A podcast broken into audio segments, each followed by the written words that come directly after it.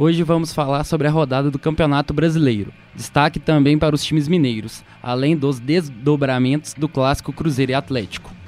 Os principais destaques da seleção brasileira no Pan-Americano. Boa noite. O jornal PUC SG está no ar. Boa noite, Helena. Ontem tivemos diversos jogos da Série A e a rodada começou bastante agitada. No estádio Raulino de Oliveira, em Volta Redonda, o Fluminense venceu o Goiás de virada por 5 a 3, enquanto no Clássico Paulista, o Palmeiras goleou São Paulo por 5 a 0. Na Arena do Grêmio, o tricolor gaúcho recebeu o Flamengo e venceu de virada por 3 a 2. Na Arena Pantanal, o Corinthians venceu o Cuiabá por 1 a 0 destacando as equipes mineiras. Após a derrota no clássico, o Atlético conseguiu uma vitória importante por 2 a 1 em Bragança Paulista, jogando contra o Bragantino, vice-líder do Campeonato Brasileiro. Os gols da equipe mineira foram marcados pelo Hulk em cobrança de pênalti e do Igor Gomes, acertando um, um belo chute no ângulo. Thalisson descontou o placar para a equipe paulista. Com a vitória, o Atlético chegou à sétima posição e está com 46 pontos, brigando por uma vaga direta na Libertadores. Já o Cruzeiro embalou a segunda vitória consecutiva no campeonato, vencendo o Bahia por 3 a 0 no Mineirão. Foi a primeira vitória da Raposa no Gigante da Pampulha nessa temporada. Canu marcou um gol contra ainda na primeira etapa e no segundo tempo Marlon e Bruno Rodrigues ampliaram o placar. Com os três pontos alcançados, o Cruzeiro chegou aos 37 pontos e está na 12ª posição, dando um respiro na briga contra o rebaixamento. Na Arena da Baixada, o América perdeu de virada por 3 a 2 para o Atlético Paranaense. O cenário foi o mesmo das últimas rodadas.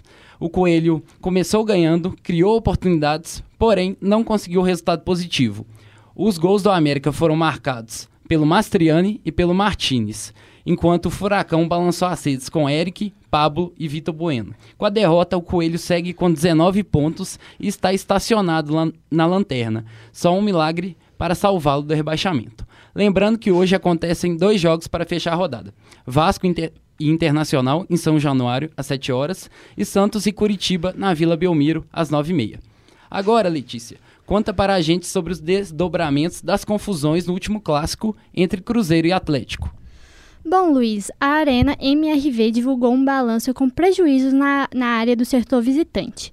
Segundo o balanço, 258 cadeiras foram quebradas e a despesa é de 103 mil reais. Além disso, segundo o Atlético, adesivos foram arrancados, uma câmera de monitoramento arrancada, 11 catracas destruídas, um vaso sanitário arrebentado e um alarme dentro de, do banheiro para PCD destruído. Além dos atos de depredações por parte da torcida do Cruzeiro, o clássico ficou marcado por medidas da diretoria alvinegra em relação ao setor visitante.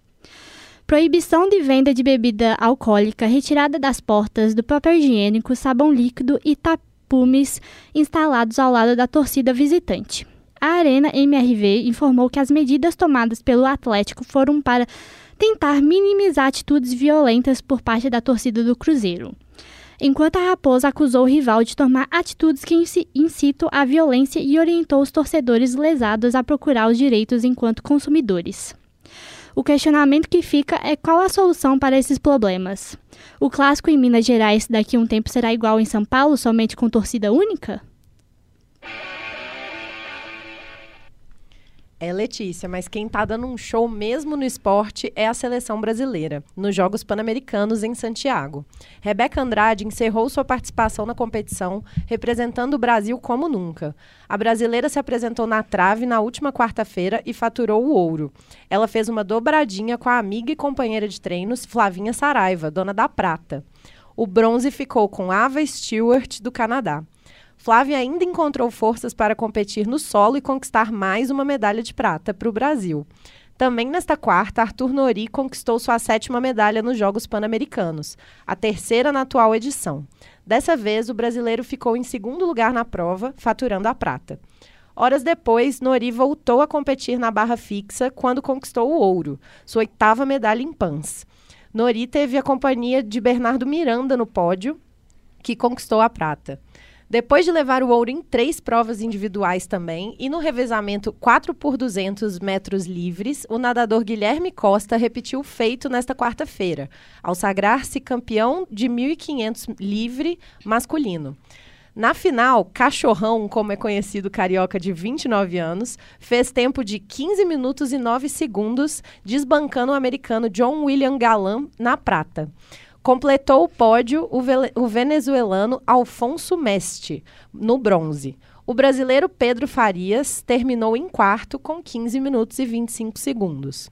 A natação brasileira subiu ao pódio outras três vezes, nos 1.500 livre, com Viviane e sua medalha de bronze, mesma medalha obtida por Leonardo Coelho, nos 200 metros medley masculino. Fechando o dia, o revezamento 4 por 100 medley masculino faturou a prata.